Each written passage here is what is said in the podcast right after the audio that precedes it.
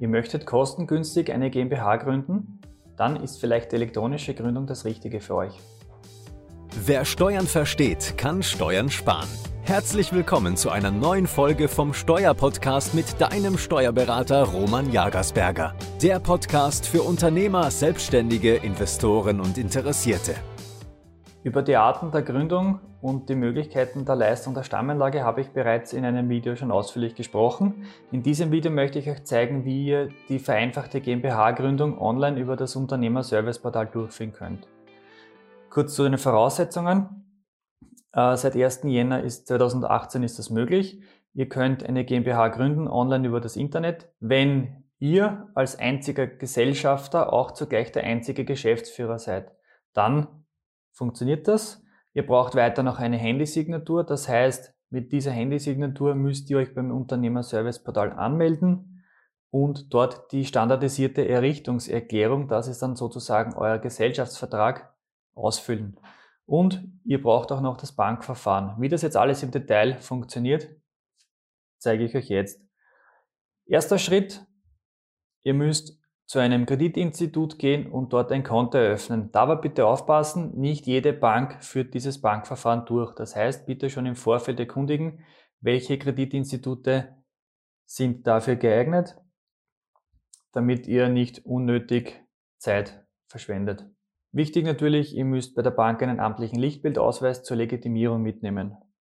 Dort leistet ihr dann die Stammeinlage, wie schon im vorigen Video angesprochen, entweder 10 oder 35.000 Euro und bekommt dann von der Bank eine Bestätigung über die Einzahlung der Stammeinlage.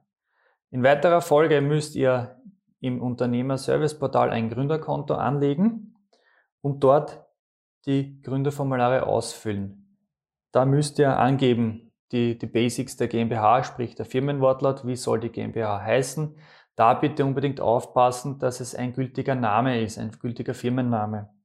Das heißt, der Firmenwortlaut muss eine Unterscheidungskraft besitzen, er darf nicht irreführend sein und er muss sich von anderen Firmen im selben Ort unterscheiden. Das heißt, es darf keine Verwechslungsgefahr bestehen. In der Regel kann man den eigenen Namen oder eine Fantasiebezeichnung wählen und einen Sachbestandteil. Das heißt zum Beispiel Huber Immobilien GmbH könnte man nehmen, wenn es nicht schon eine Huber Immobilien GmbH im selben Ort gibt. Ja, ein weiterer wichtiger Punkt, der Sitz der Gesellschaft, den muss man angeben bei der Gründung. Genauso der Unternehmensgegenstand, was soll die GmbH machen, was ist der Zweck der GmbH. Ein sehr wichtiger Punkt in dieser Errichtungserklärung, in diesem Fragebogen, ist die Gewinnverteilung.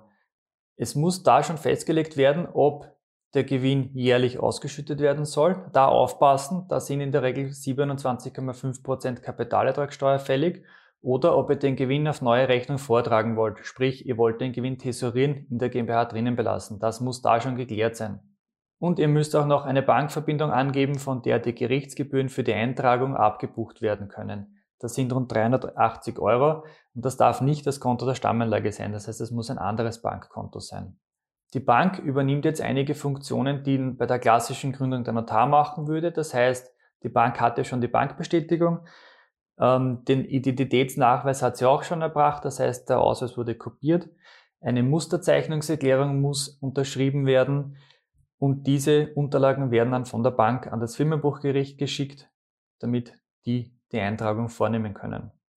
So, welche Vorteile, welche Nachteile hat jetzt so eine Gründung online? Nun, ganz einfach mal, der Vorteil liegt auf der Hand. Es geht sehr kostengünstig, es geht auch sehr schnell inzwischen. Und ja, dadurch, dass ich keinen Notar brauche, ich spare mir viel Zeit bei der Gründung und natürlich auch die ganzen Kosten.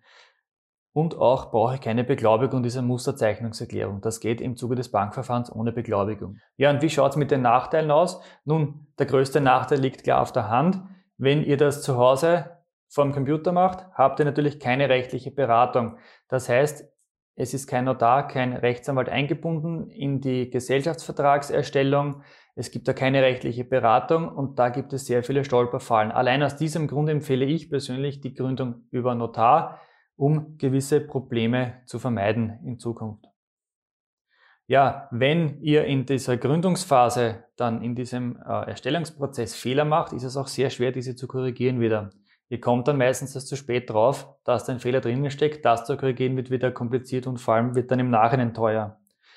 Ein weiterer Nachteil, es gibt keinen klassischen Gesellschaftsvertrag, sondern nur diese standardisierte Errichtungserklärung über das Internet. Das heißt, es ist eine abgespeckte Version eines Vertrages und ihr könnt auch gar nicht so viele Regeln aufnehmen, wie es in einem normalen Standardvertrag oder einem normalen klassischen Vertrag der Fall wäre.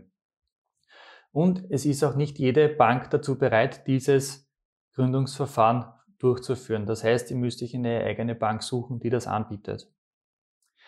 Sonst beim Stammkapital gibt es keinen Unterschied zur klassischen GmbH-Gründung. Das heißt, auch hier bei der Gründung über das Unternehmer-Service-Portal könnt ihr auswählen, ob ihr die klassisch gründet mit 35.000 Euro Stammkapital, wovon ihr die Hälfte einzahlen müsst. Das heißt, 17.500 müssen in Bar einbezahlt werden. Oder ob ihr sagt, nein, ich nehme das Gründungsprivileg in Anspruch. Das heißt, ich habe 10.000 Euro Stammkapital und zahle dazu nur 5000 Euro ein. Das wäre möglich. Auch das muss man gleich in dieser Errichtungserklärung im Unternehmerserviceportal angeben.